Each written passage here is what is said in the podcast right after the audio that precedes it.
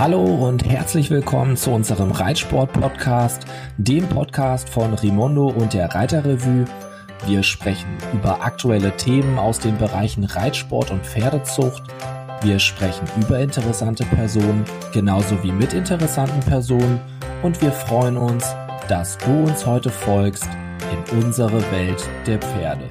Wir begrüßen euch recht herzlich heute hier vom CAIO in Aachen. An meiner Seite sitzt Reitmeister Hubertus Schmidt, der sich netterweise bereit erklärt hat, ähm, ganz viele tolle Fragen, die ihr uns geschickt habt, gleich hier zu beantworten. Hubertus, erstmal vielen, vielen Dank. Gerne, mache ich gerne. Und äh, vielleicht kannst du erst mal ein bisschen erzählen, wie war es hier gestern? Gestern war dein erster Ritt mit Escola. Was war das ja, für ein Gefühl? Mit, äh, mit, ich hatte zwei Ritte mit dem jungen äh, Denoir, ist ein siebenjähriger Hengst in dieser St. Georg. War ich sehr zufrieden, der war Dritter. War ein bisschen aufgeregt, das war überhaupt auch erst sein drittes Turnier hier jetzt äh, in, in dem S-Bereich. Und das war super. Escola hatte ich leider einen sehr guten Anfang, dann leider sehr viele Galoppwechselfehler und die er sonst normalerweise nicht macht. Da waren wir schon ein bisschen nicht so zufrieden. Aber ich hoffe, wir haben ja noch einen Tag, jetzt heute konnten wir trainieren für Freitag, ist abends der Spezial und da hoffe ich, dass ich das dann noch mal besser hinkriege. Jetzt haben wir ganz viele Fragen schon seit ja. Montag von euch geschickt bekommen und wir schauen mal, was wir alles beantwortet bekommen. Ja. Eine Leserfrage war beispielsweise, gibt es bestimmte Übungen für Pferde, die mit der Hinterhand immer ausbrechen, die immer das Problem haben, dass sie so ein bisschen ja, nicht gerade bleiben? Ja, das ist natürlich immer genau das ist es, dass wenn die immer wieder ausweichen, ist das natürlich ein Problem so der gerade Richtung. Und ich bin ein großer Fan von großgebogenen Linien am Anfang zu reiten. Zirkel, das mache ich selbst mit meinen Grand Prix-Pferden, ist das immer das Erste, was ich mit denen mache. Große Zirkeltraben, wo ich wirklich mich ganz bewusst darauf konzentrieren muss. Zirkelpunkt A, Zirkelpunkt X und so weiter, dass ich das wirklich gleichmäßig rund ausreite und versuche, da Stellung und Biegung zu bekommen. Und wenn ich mir ganz bewusst wirklich die Punkte angucke äh, äh und reite dahin, machen auch die Schüler automatisch schon sehr viel selber richtig. Zum Beispiel eben schnell genug mit dem äußeren Bein wieder zu kommen, wenn das Pferd außen ausweicht ausweichen will. Aber noch wichtiger ist natürlich, die weichen ja meist auf der, wir haben ja die hohle und die steife Seite, die sind natürliche Schiefe. Die meisten Pferde sind links etwas steifer, das heißt, sie wollen sich nicht so leicht nach links biegen und auf der rechten Seite etwas hohler. Und da ist natürlich so, da wo die Pferde sich nicht biegen wollen, wenn ich dann auf der steifen Seite bin und versuche die zu stellen, dass die dann viel eher mit der Hinterhand ausweichen.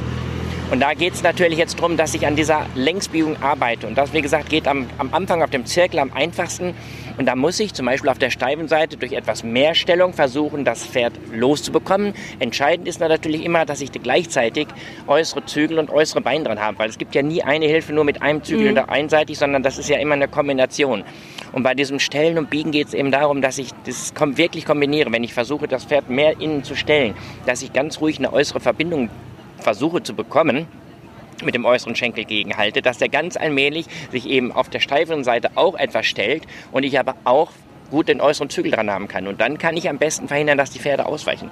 Also das ist ja ein nochmal, das ist eigentlich im Prinzip der Problem der Längsbiegung und das muss ich natürlich auch auf dieser gebogenen Linie erarbeiten. Und ist es so ein bisschen auch ein Problem des, äh, des geraden Sitzes, des geraden Reitersitzes? Das Macht kann natürlich das auch sein, wenn der Reiter natürlich dann eben falsch sitzt, was auch passieren kann. Wenn ich mich zum Beispiel zu sehr auf einer Seite tiefer sitze, drücke ich das Pferd natürlich automatisch mit meinem Gewicht immer auch etwas raus.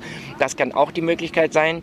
Äh, und da muss ich eben auch mit dran arbeiten. Äh, aber wie gesagt, versuchen Sie ganz bewusst diese Zirkel auszureiten und erst dann, wenn ich einen guten Zirkel habe, gehe ich zum nächsten Schritt. Dann kann ich zum Beispiel zur Wolte gehen und je nachdem, wie weit die Reiter sind, kommt danach dann eben diese Schulterrein- und Längsbiegung. Also auch beim Grand Prix-Pferd ist bei mir das erste die lösende Arbeit und da geht die, Längs die Arbeit an der gerade Richtung schon los, fängt eben am Zirkel auf gebogener Linie an. Eine weitere Frage, wie kann ich ein triebiges Pferd besser zur Dressurarbeit motivieren? Ich glaube, dieses Problem haben tatsächlich viele Leute. Wie ja. bekommst du deine Pferde motiviert? Das ist erstmal, A, muss man sagen, man muss es versuchen, abwechslungsreich zu gestalten, auch die Arbeit, dass ich nicht jeden Tag immer das Gleiche mache. Ich kann nicht jeden Tag auch immer die gleichen Lektionen reiten, egal ob das jetzt aus der AL oder auch aus dem Grand Prix ist sondern dass ich das wirklich abwechslungsreich gestalte.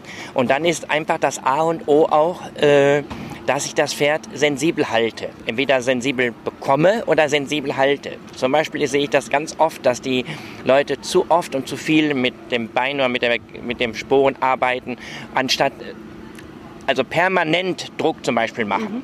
Mhm. Und äh, ich muss lieber und finde lieber immer einmal etwas kräftiger, etwas energischer werden, wenn ein Pferd nicht reagiert hat, ist es auf das Pferd auf jeden Fall besser, weil es ich eben nicht permanent treiben muss. Und ich muss immer grundsätzlich auch eine Reaktion bekommen, wenn ich irgendwas mache. Wenn ich zum Beispiel mit dem Schenkel einmal komme, dann muss das Pferd, egal was ich wollte, etwas mehr vorwärts. Wenn ich mit beiden Schenkeln komme oder auch mit dem einseitigen Schenkel komme, muss es reagieren. Und das darf von mir aus auch mal da ausschlagen oder darf irgendwas machen, aber es muss was machen. Und äh, das gleiche gilt für die Zügelhilfe. Und wenn es das nicht tut, muss ich das nächste Mal das eben etwas energischer machen. Das äh, hört sich dann vielleicht an heutzutage, wo wir alle sagen, wir müssen auch sehen, dass wir unsere Pferde natürlich artgerecht arbeiten, ganz klar. Und trotzdem ist es besser für mich, ich kann den einmal mal ein bisschen grober mit dem Bein kommen oder mit, auch mal einmal im Sporen, als dass ich permanent mit dem Sporen da kratzen muss und drücken muss und da kommt nichts. Das gleiche mhm. gilt eigentlich auf den Zügel. Ne? Ich muss immer, wenn ich was mit dem Zügel mache, da muss ich auch ganz konsequent sein, will ich auch eine Reaktion haben. Wenn ich das Pferd etwas mehr stellen will und ich versuche das, dann muss ich das auch so energisch machen, bis ich diese etwas mehr Stellung bekomme. Es kann sein, ich muss wieder danach loslassen muss das dann ein paar Mal wiederholen, aber ich muss immer eine Reaktion bekommen. Wenn ich einfach mit dem Zügel zum Beispiel etwas mehr stelle oder ich will das oder ich ziehe etwas dran, weil ich mehr biegen will und das Pferd macht gar nichts, dann muss ich es halt etwas energischer machen und nach so einer energischeren Parade muss ich das wieder vorsichtiger machen. Das ist ganz wichtig, dass ich die Pferde eben auch sensibel behalte. Wenn ich immer grob bin, reagieren die Pferde auch nur auf die groben Hilfen. Ja, das ist also ganz entscheidend. Wenn er nicht reagiert, mal etwas grober werden, aber immer wieder danach versuchen, mit einer normalen Parade, zum Beispiel mit normalen Hilfen, mit leichtem Finger, das zu korrigieren. Und wenn er das macht, sofort ein Feedback, wie man da neudeutsch sagt. Brav, prima, super, reagiert. Das gleiche aufs Bein. Ne? Wenn ich mit dem Bein komme, da kommt nichts, dann lieber mal einmal so, einmal ein bisschen kräftiger. Und wenn er dann reagiert hat, genau, brav. Und das nächste treibende Hilfe ist wieder erst eine ganz leichte um ihn darauf abzustimmen. Da ist natürlich so ein bisschen die Schwierigkeit, da trauen sich natürlich viele Reiter nicht. Ne? Man macht einmal die Beine zu, der macht einen Satz nach vorne und dann kriegt er eigentlich die Parade. Ja, genau, aber genau das ist, also wenn er dann so schön reagiert und macht den Satz nach vorne, dann brauche ich das ja nicht so doll machen. Ne? Und wenn er, das ist ja genau das. Ich versuche das ja immer erst mit einer vorsichtigen Parade. Das ist das Entscheidende. Eben das sensible Halten, dass die Pferde bleiben, auf, auf feine Hilfen reagieren oder auch dann sensibel machen. Wenn ich so einen bekomme, der so gar nicht aufs Bein reagiert oder auf die Hand, dann muss ich da am Anfang auch so ein bisschen zwischendurch mal etwas grober werden und immer, aber ganz wichtig eben genau dann Feedback geben, brav, richtig. Und die nächste, der Schenkel, egal ob es der Schenkel ist, der Sporen oder auch mit, dem, mit der Hand, wieder etwas eine feine Hilfe. Und wenn er darauf reagiert, auch genau das Gleiche. Zum Beispiel, wenn ich einen Druck habe auf dem Zügel und ich treibe das Pferd gegen die Hand und treibe den leicht und der wird ein bisschen weich, dann muss ich auch sofort mit meiner Hand eben auch ein bisschen weich werden und sagen, genau, da sollst du leicht werden. Das ist genau richtig. Das ist weich. Ja, und wenn ich den dann eben, zum Beispiel, wenn der danach gibt, bleibt er trotzdem auf der Hand liegen, zum Beispiel, dann verstehen die Pferde auch gar nicht, was ich genau davon will. Das ist das Entscheidende, dass ich sehr konsequent bin mit dieser Hilfengebung, dass das Pferd dann auch wirklich begreift, was ich von ihm will. Nun fragt eine Leserin, wie bekommt man Pferde, die nicht gerne durchs Genick gehen, besser durchs Genick geritten? Ja, das ist natürlich, ich würde sagen, ich kenne also ganz, ganz wenige Pferde, die eigentlich äh, von Natur aus schlecht durchs Genick gehen. Es gibt natürlich immer wieder mal auch Pferde, die so ein bisschen unsensibler sind oder die auch an der Hand ein bisschen büffliger an der Hand sind, die anderen sind extrem fein an der Hand, die anderen sind dann, natürlich gibt es das. Aber wenn ich die Pferde richtig ein bisschen gymnastiziere, sind eigentlich, sollten die nicht so im Genick stark sein. Oder sagen wir mal so, in der Lösungsphase muss das Pferd auf jeden Fall leicht an der Hand sein. Da ist eigentlich jedes Pferd auch mit nicht so guten Halsung oder nicht so schönen Genick, muss da eigentlich locker sein. Wenn ich nachher so in die Aufrichtung komme und will das Pferd versammeln und so, dann komme ich schon mit einigen Pferden an, kriege ich Probleme. Wenn zum Beispiel, wenn die keine gutes Genick haben, sehr enges Genick oder einen sehr schlecht angesetzten Hals, dann fällt denen das oft schwer, sich ein bisschen mehr aufzurichten und die werden dann stärker. Da muss ich da zum Beispiel immer den Kompromiss geben, zum Beispiel so einen mit so etwas kürzerem oder so einem dicken Unterhals etwas tiefer eingestellt zu lassen. Aber in dieser Lösungsphase, wie ich das immer sage, das erste Leichtrahmen, das erste normale Zirkelreiten, normaler Arbeitstrab, Arbeitsgalopp, da sollte das Pferd auf jeden Fall, oder bekommen wir da äh, äh, auch leicht im Genick. Und da ist es auch so, wenn ein Pferd zum Beispiel so gegen die Hand geht, da muss ich das auch mal zum Glück, wir haben ja viel jetzt gesprochen, auch und hier wird ja auch ganz viel geredet über dieses äh, zu eng machen im Genick und die Pferde da zu viel anpacken. Aber ich muss die auch ab und zu zum Beispiel wirklich zu ihrem Glück da erstmal hinbringen. Dass ich zum Beispiel, einen habe, gegen die Hand geht, den muss ich mir erstmal so ein ganz klein wenig enger machen, damit ich überhaupt zum Loslassen komme. Das ist nämlich genau wieder das Prinzip von eben, von diesem, dass ich eine Reaktion bekomme. Wenn der mir so immer gegen die Hand liegt, ich komme ja gar nicht zum Leichtwerden, sondern ich muss den ja einmal dann äh, ruhig mal einen Moment etwas hinter die Senkrecht. Das hat ja nichts damit zu tun, dass ich den so auf die Brust ziehen muss. Dieses, was wir auch gesehen haben, dieses wirklich hässliche äh, mit, der, mit dem äh, vor die Brust gezogenen Hals, das wollen wir natürlich nicht. Aber ich muss das Pferd auch mal etwas hinter die Senkrecht bringen können und muss den etwas tiefer einstellen, damit ich dann eben etwas loslassen kann. Mhm. Das ist es. Wenn ich den immer nur an der Senkrechten habe und der drückt mir so dagegen, komme ich gar nicht erst dazu, den da leicht zu machen. Ne? Mhm. Und dann ist es eben auch das, äh, das Gymnastizieren, um das Genick locker zu kriegen. Eben auch gerade, was wir gesagt haben, eben diese Stellung und Biegung, was wir ja sehr viel arbeiten müssen auf diesen leicht gebogenen Linien am Anfang. Ne? Mhm. Dazu passt auch die nächste Frage von einer Leserin. Ähm, ihr Pferd verwirft sich häufiger. Ist sie dazu starr mit der Hand oder wie erklärst du das? Das ist natürlich häufig so, das hat ganz viel mit der äh, natürlichen Schiebe zu tun, was wir auch schon gesagt haben. Dieses Verwerfen im Genick kommt ja sehr häufig zu wenn das Pferd sich nicht seitlich stellen will. Wir haben ja ein Genick, wo er sich ganz leicht stellt und das Genick, wo er sich nicht so leicht stellen will. Und wenn das Pferd sich im Genick verwirft, dann ist es ja genau darum, weil er sich dann zum Beispiel seitlich in der Ganasche nicht nachgeben will. So, und deswegen, je nachdem, zu welcher Seite er sich verwirft, muss sich das Pferd etwas anders arbeiten. Ich muss erstmal natürlich unheimlich aufpassen, dass ich, zum Beispiel wenn er sich so im Genick verwirft nach rechts, wenn ich den rechts stellen will, dass ich mit dem äußeren Zügel genügend gegenhalte. Mhm. Und dann passiert es natürlich eher, dass das Pferd dann einfach mal ein bisschen enger wird, wenn es nachgibt. Aber das ist dann der erste Schritt. Wenn ich den habe, muss ich da wieder loslassen. Also das Verwerfen im Genick hängt mit der seitlichen Stellung zu tun, was das Pferd nicht will, mit der Längsbiegung. Und da ist ganz wichtig, auch da muss ich immer auf der Seite, wo sich das Pferd nicht stellen lassen will, muss ich es etwas überstellen, zum Beispiel am Zirkel, etwas mehr biegen, als ich für den Zirkel brauche, eben um wieder da loslassen zu können. Entscheidend ist nochmal, dass ich das natürlich nicht nur mit dem inneren Zügel mache, mit einer Hand und dann verdreht er sich noch mehr, sondern dass ich im selben Moment gut mit dem äußeren Zügel gegenhalte. Und natürlich kommen immer die Schenkel dazu. Der äußere Schenkel, der das Ausweichen der Hintern verlängert, verhindert auch der innere Schenkel, um den ich das Pferd dann biege. Ne? Wir bleiben bei der Genickgeschichte. Ja. Denn die nächste Frage ist, ähm, dass jemand es nicht schafft, sein Pferd im Galopp in Anlehnung zu reiten und was er dagegen ja. tun kann. Das scheint auch generell ein bisschen schwieriger zu sein als im Trab. Woran liegt's? Ja, weil das äh, im, äh, im Trab einfach nur etwas kürzer ist. Das Pferd hat nicht so lange Schwebephase, wie es im Galopp hat. Die Galoppsprünge sind ja länger als die Trabtritte. Und von daher äh, fällt es den Leuten am Anfang, wenn sie anfangen, ihr Pferd durchs Genick zu reiten, oft leichter, deutlich leichter im Trab als im Galopp. Ist natürlich auch vom Pferd abhängig. Aber das ist mit Sicherheit ein Grund. Und wir haben ja zum Beispiel im Trab immer diese diagonale Fußfolge und im Galopp diese, äh, einmal diese Dreibein- oder auch Einbeinstütze, auch dass dem Pferd etwas schwieriger fällt im Galopp. Ne? Mhm.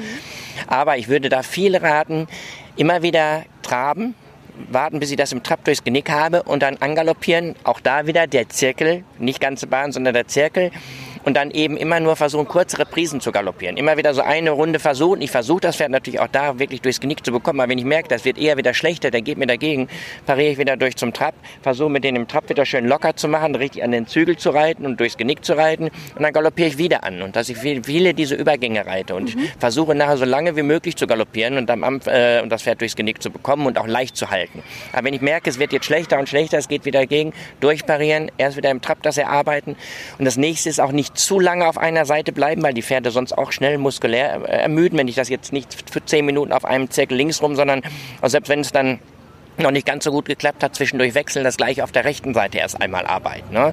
Und immer wieder da, wo es leichter geht, darauf zurückführen, erst traben, ist er gut im Genick, habe ich eine leichte Hand, wieder galoppieren und versuchen auch im Galopp ihn loszubekommen, wenn nicht wieder durchparieren. Wie sind Sie eigentlich zum Reiten gekommen?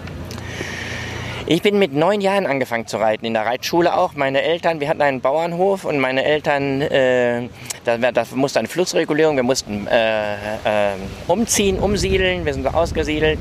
Ja. Und äh, da hat mein Vater war sehr mutig damals. Wir hatten, wie gesagt, damals Hühner, Kühe, Schweine. Und dann hat er äh, gesagt, so einen Reitschall gebaut. Wir haben Zucht betrieben und diese dann angeritten. Am Anfang hatten wir sehr viel Schulbetrieb und so bin ich da zum Reiten gekommen. sehr schön. Ah, hast du ein ähm, Vorbild? Irgendwie ein reiterliches Vorbild oder hattest du mal eins? Nee, eigentlich nicht so richtig. Kann, kann ich jetzt nicht sagen. Ich hatte jetzt nicht, äh, es gab viele natürlich äh, äh, tolle Springreiter damals schon und tolle Dressurreiter. Ich habe ja beides gemacht ganz lange. Mhm. Habe auch selbst Eschspringen geritten, bis ich dann so in den 90ern äh, mich ganz spezialisiert habe auf die Dressur, weil es beides dann nicht mehr ging auf so einem Niveau, als es international losging.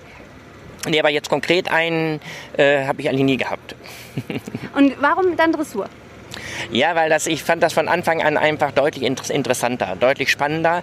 Äh, ich habe auch gerne geritten und das hat mir Spaß gemacht. In der Zeit, wo ich so M&S springen und M&S Dressuren geritten habe, da war das einfach noch ein bisschen abwechslungsreicher, weil ich auch in der Woche eben halt ein bisschen gesprungen bin. Aber für mich war es schon immer, es gibt nichts Langweiligeres, als ein äh, Springpferd Dressur zu reiten dazwischen. Ich hatte die immer schon gut durch ne? und die waren leicht und die, ach, das war einfach keine Herausforderung. Ne? Und du kannst ja auch dann nicht so viel springen, wenn du zum Turnier gehst, dann springst du oft gar nicht zu Hause. Und das war immer schon mit der Dressur wesentlich interessanter. Das Ausbilden, äh, jedes Pferd ist natürlich auch beim Springpferd, jedes Pferd ist anders. Und du hast dann aber immer wieder neue Ziele. Du fängst mit dem fliegenden Wechsel an und dann fängst mit dem nächsten an das, was gerade geht, Traversalen. Und so ist eigentlich die tägliche Arbeit für mich immer eine deutlich größere Herausforderung ja, als eben das Springtraining mit den Springpferden Dressur zu arbeiten. das kann ich jetzt nachvollziehen. Das war jetzt wirklich Werbung gerade für den Dressursport. Ja. Die, da hat ein Leser gefragt, wie und wann fängt man an überhaupt mit dem Galoppwechsel? Wann fängt man an, den einzuleiten? Also mit dem generell erstmal, wenn man vom Alter, da gibt es eigentlich für mich jetzt nicht richtig das Alter. Man sagt ja, also bei die sechsjährigen Dressurpferdeprüfung, da wird es ja als erstes verlangt, wenn ich also ein talentiertes Pferd habe und der ist dann sechsjährig, soll er ja Dressurpferde-M schon gehen. Äh, wir fangen, da muss man ja auch schon etwas früher immer anfangen. Auch mit dem Fünfjährigen äh, fängst du an, weil das dauert. Das einfache fliegende Wechsel ist schwieriger zu erarbeiten als nachher die Serienwechsel. Ein Pferd einen fliegenden Wechsel beherrscht, also ich dann die richtig vorbereiten kann und Wechsel reiten kann an verschiedenen Stellen. Von da bis zum Serienwechsel geht es relativ schnell. Für mich ist die Grundvoraussetzung, wenn ich einen fliegenden Wechsel üben will mit dem Pferd, dass der den einfachen Galoppwechsel richtig beherrscht. Also dass ich auf gerader Linie, ich sage, wenn ich auf der Mittellinie gerade durchbarrieren kann zum Schritt, umstellen kann und auch gerade wieder angaloppieren kann. Na, wenn ich das kann, dann kann ich das auch sogar schon Ende vierjährig, Anfang fünfjährig machen, wenn ein Pferd so durchlässig ist. Ja, aber genau das brauche ich ja nachher, wenn ich diesen fliegenden Wechsel arbeiten will. Dann muss ich nämlich das genau können. Die Pferde müssen sich vorbereiten lassen. Wenn ich ja im Linksgalopp bin, muss ich das Pferd ja gerade machen vorher. Da muss jetzt den neuen äußeren Zügel annehmen. Am neuen inneren wird der weich, damit das innere Hinterbein vorschwingen kann. Ist ja sehr komplex, dieser fliegende Wechsel. Aber damit ich das machen kann, müssen die eigentlich so durchlässig sein, dass ich einen schönen, einfachen Wechsel reiten kann. Und dann ist es eigentlich all das unabhängig. Da kann sein, dass der Vierjährige das schon richtig gut macht. Und dann kann ich ruhig mal fliegenden Wechsel üben, wenn ich das vorbereiten kann. Oder Ende vierjährig, wenn er sich schon so, so versammeln lässt, eben die Dressurpferdeversammlung, nicht klassisch, was wir hier natürlich hier nachher bei S-Dressurpferden haben, aber auch äh, ein Fünfjähriger in der Dressur für L muss sich ja schon versammeln, sonst kann ich auch keinen Außengalopp gehen. Aber wenn ich das kann, kann ich das Durchschnitt etwas eher anfangen. Und es gibt auch bestimmt viele Sechsjährige, die noch keinen guten, einfachen Wechsel gehen. Die sich noch nicht, die sich schief machen beim Durchparieren oder gegen die Hand gehen, wenn ich durchparieren will zum Schritt. Oder wenn ich neu angaloppieren will, dass er nicht auf gerader Linie bleibt, sondern die Hinterhand immer ganz nach innen schiebt oder zu der Seite weggeht. So, und wenn ich diese Probleme noch habe, dass ich einfach nicht das Pferd so gerade halten kann, sind die eigentlich noch nicht äh, so weit, dass ich mit denen fliegende Wechsel üben kann. Und ähm, ja, vielleicht gibt es dann generell so einfach einen Tipp. Wie erarbeite ich mir generell einfach äh, dann schon mal so ein bisschen mehr diese Versammlung? Ja, das gibt es natürlich diese, genau diese klassischen Regeln, enger gebogene Linien, leichte Übergänge, im Galopp speziell, also im Trab ist das auch natürlich das Trab halten, aber auch diese enger gebogenen Linien helfen im Galopp unwahrscheinlich viel. Und wo ich dann eben nicht mit der 8 Meter oder 10 Meter Wolte anfange, sondern dann da erstmal einen Zirkel an der langen Seite vielleicht mit der 12 Meter Wolte.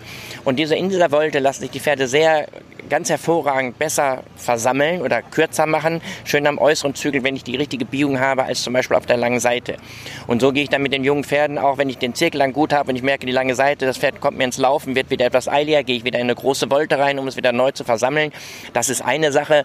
Ganz gut natürlich, wenn die Pferde das dann gut beherrschen, dieser einfache Wechsel oder überhaupt die Parade zum Schritt ist eine Lektion, die auf unterem Niveau sehr gut versammelt. Ne? Mhm. Im Trab sind es natürlich auch, oder wie im Galopp, auch diese leichten Übergänge, etwas zulegen, das muss nicht jedes Mal ein Mitteltrab sein und dann wieder energisch von hinten nach vorne, was ich immer sage, durchparieren, wieder an die Hand herantreiben und so das Pferd wieder etwas kürzer mache. Ja, das sind so in den, am Anfang äh, die besten Lektionen, die ich so kenne. Und nachher, wenn ich etwas weiter bin, sind es natürlich so in Schulter rein, in Traversale und dann so in der Galopp-Pirouettenarbeit. Da ist natürlich dann, wenn ich auf dem Niveau bin, lassen sich die Pferde natürlich noch viel besser äh, äh, deutlicher versammeln und, und deutlicher setzen.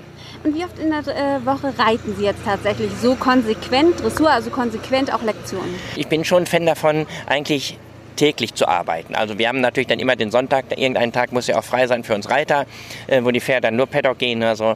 Aber ich bin da schon ein Fan davon, regelmäßig. Ich finde besser, die gehen dann fünf oder sechs Mal die Woche, aber dann eben auch nur meistens eine, maximal eine halbe Stunde. Selbst meine Grand Prix Pferde oder Estresso Pferde reite ich nicht viel, viel länger als eine halbe Stunde. Immer natürlich zehn Minuten vorher Schritt, zehn Minuten nachher Schritt, aber die richtige Arbeitszeit. Und dann ist es wichtig, da muss ich nicht immer Lektionen reiten, sondern ich muss die Durchlässigkeit erarbeiten, weil ich schon gesagt habe, ich muss diese Übergänge reiten können. Ich muss auch mit dem Grand Prix Pferde immer wieder das Trab halten äh, üben. Ich muss diese ganz leichten Übergänge etwas größer traben, etwas kleiner traben, solche Sachen. Und natürlich arbeite ich auch an den Lektionen.